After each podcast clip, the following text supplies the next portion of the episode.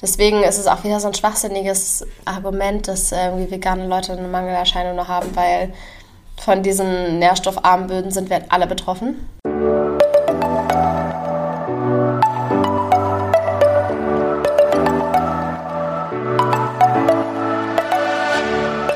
Moin und herzlich willkommen zu einer neuen Folge des Eat Pussy Not Animals Podcast, der Podcast, der dir den Einstieg in die vegane Ernährung erleichtern soll. Moin Freunde und herzlich willkommen zu einer neuen Podcast-Folge von mir, Kara und der lieben Anni. Hallöchen! Heute gibt es wieder einen Quick-Tipp, wie alle zwei Wochen. Und wir wollen heute ein bisschen mit euch über die, in Anführungszeichen, kritischen Nährstoffe einer veganen Ernährung sprechen. Und darüber, was ihr ähm, testen solltet, auf jeden Fall, wenn ihr so Blut abnehmen lasst. Genau. Das genau. gilt natürlich grundsätzlich nicht nur für VeganerInnen oder VegetarierInnen, sondern ganz grundsätzlich eigentlich für alle Menschen. Also jeder hat in der Regel irgendeinen Nährstoffmangel oder dergleichen und sollte regelmäßig überprüfen, ob er genug ähm, von seinen Nährstoffen bekommt und genug vorhanden ist, weil das teilweise auch zu irreversiblen Schäden führen kann, so ein Vitamin B12-Mangel zum Beispiel. Nicht so nett. Genau. Genau, wo du wir schon beim ersten Nährstoff wären, Vitamin B12. Genau. Ist, glaube ich, allseits bekannt, dass das vegane Menschen nicht durch die Nahrung oder nur sehr, sehr, sehr, sehr, sehr schwer und unzuverlässig durch die Nahrung aufnehmen können und man das deswegen supplementieren sollte. Wichtig ist, wenn ihr Vitamin B12 testen lassen wollt in eurem Blutbild, dass ihr nicht äh, Vitamin B12 testen lasst, in dem Sinne, nicht im Serum den Wert, sondern dass ihr Holotranscobalamin und MMA messen lasst. Ich sage immer Holo-TCs äh, leichter zu, zu merken.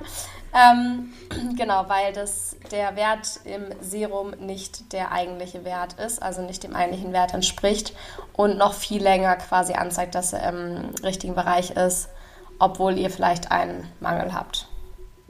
Genau, also der Holo-TC ist sozusagen auch der Langzeitwert. Ähm, das ist halt das Gute, dass da wirklich wie, wie hoch ist die Konzentration tatsächlich. Und das Problem ist halt auch, dass man schon bei einem äh, gar nicht so starken Mangel oder selbst wenn man nicht mal im Mangelbereich, sondern einem niedrigen B12-Bereich schon äh, Symptome dieses Mangels oder dieser Unterversorgung sozusagen spüren kann. Deswegen B12 für alle. Ich hatte das auch schon als äh, Fleischesserin noch, ähm, als, ja, war schon, hatte schon Mangel sozusagen. Von dem her super, super wichtig, eigentlich für alle Menschen. Genau. Nicht genau. nur Veganer. Ja, dann natürlich ganz, ganz wichtig, und das gilt auch für alle Menschen, ähm, Vitamin D bekommen wir in den Sommermonaten im besten Fall durch die Sonne, klappt im Winter in der Regel aber nicht. Und heutzutage, wo man doch sehr viel drin sitzt, auch selbst im Sommer teilweise ja nicht ausreichend. Ähm, hier ist ganz wichtig, äh, dass äh, das Calcidiol gemessen wird, beziehungsweise auch 25-OH-D3 genannt, ähm, nicht das Calcitriol. Das hat einen gleichen Grund wie auch beim Vitamin B12. Es gibt halt einfach verschiedene Werte, die die Nährwertskonzentration sozusagen angeben. Und ähm, es ist nicht jeder so genau oder es gibt teilweise nur Kurzzeitwerte oder teilweise Werte, die halt immer eine gute Konzentration haben, weil der Körper dafür sorgt. Und anderen Werte, an denen man aber halt erkennt, okay, da ist tatsächlich jetzt ein Mangel vorhanden oder es ist halt kein Mangel vorhanden. Genau, das ist super wichtig. Ich weiß gar nicht, was ich jetzt gemessen habe. Ich war gerade das Bluttesten vor ein paar Wochen und habe gestern die Ergebnisse bekommen. Ähm, muss ich nochmal raufschauen, ob das dann auch richtig gemacht wurde. Ne? Ja. Sehr wichtig. genau. Genau. Dann äh, Eisen, auch ein sehr wichtiger Stoff. Hier muss das Ferritin gemessen werden, Serum Ferritin und nicht das Eisen im Serum. Äh, mir fällt da gerade auf, ich glaube, ich habe tatsächlich das Eisen, also ich glaube, Ferritin ist ja im kleinen Blutbild drin, oder? Ja, ich glaube schon. Oder nicht? Oder nur Hämoglobin? Ich weiß gar nicht. Es hat mich nämlich so gewundert, weil ich den auch extra bezahlt habe und ich aber eigentlich dachte, der wäre im kleinen Blutbild mit drin. Aber dann kann sein, dass nur Hämoglobin mit drin ist, was ja die roten Blutkörperchen sind. Hm. ist vielleicht auch, na, wobei eigentlich ist es ein universales Ding, das kleine Blutbild, ne? Naja, auf jeden Fall wichtig: Serum Ferritin und nicht das Eisen im Serum. Und ähm, ja, da hatte ich tatsächlich auch da habe ich öfter mal Probleme mit, dass es einen Mangel gibt oder im untersten Bereich, jetzt auch wieder im untersten Bereich. Und auch schon bevor ich vegan wurde, war es bei mir sehr kritisch mit Eisen. Das haben ja, ja viele auch tatsächlich. Ja, das stimmt. Also ich hatte auch äh, schon mal Blutwerte ähm, abnehmen lassen. Ich muss es jetzt mal wieder machen. Wobei ich tatsächlich Eisen bei mir äh, gar kein Problem war und war aber auch früher bei mir noch nie ein Problem. Ich hatte immer auch, äh, ich war auch früher immer Blutspenden und so. Also toi toi toi, da hatte ich zum Glück bis jetzt immer Glück. Ähm, genau, ganz wichtig auch Zink. Hier Zink im Serum im besten Fall. Ähm, kann man aber auch alles nachsupplementieren. Ich weiß gar nicht, ich glaube, das ist äh, vor allem in Samen und Kernen äh, sowas, kann man auch gut Zink aufnehmen. Ähm, ja, wenn man das natürlich jetzt nicht in ausreichender Menge möglicherweise zu sich nimmt, dann im besten Fall auch supplementieren. Ja, ich glaube, Zink ist halt auch ebenso wie mit Selen, dass es sehr, sehr arme Zink- und Selenarme und jodarme Böden sind in Deutschland. Deswegen ist es auch wieder so ein schwachsinniges Argument, dass irgendwie vegane Leute eine Mangelerscheinung noch haben, weil von diesen nährstoffarmen Böden sind wir alle betroffen. Das ist halt so. Und das alles findest du vielleicht auch in Tier, aber halt jetzt auch nicht unbedingt zur Genüge. Naja, aber ähm, genau, Selen auch im Serum messen und ähm, supplementieren, gegebenenfalls, wenn es nicht genug ist. Hatte ich tatsächlich auch schon Mangel von, ja. Oder es heißt Mangel, Krass. aber es war ein eher niedriger Wert, wobei ich davon jetzt auch nichts gemerkt habe. Aber das Blutbild hat es mhm. ergeben. Genau. Ähm, dann haben wir noch die, äh, das DHA, die, das ist für den Omega-3-Index wichtig. Ähm, das war tatsächlich sehr, sehr schwierig für meine Ärztin überhaupt oder für die Kranken, nee, nicht Krankenschwester, Arzthelferin, zu finden, ähm, dieses, dieses DHA, dieser Omega-3-Index, äh, um das festzustellen. Und ja, ist auf jeden Fall auch ganz wichtig. Ähm, auch finde ich sogar eine der wichtigeren äh, Dinge, ähnlich wie B12 und Vitamin D, weil man da ja doch durchaus Probleme hat, genug aufzunehmen sozusagen äh, an, an Omega-3-Fettsäuren, weil teilweise das Verhältnis auch nicht ganz so passt mit dem Sonnen, so ich glaube bei Sonnenblumenöl war das und ähm, es ist halt nicht in so vielen Sachen drin und man kriegt davon halt nicht so schnell so viel äh, eingenommen quasi.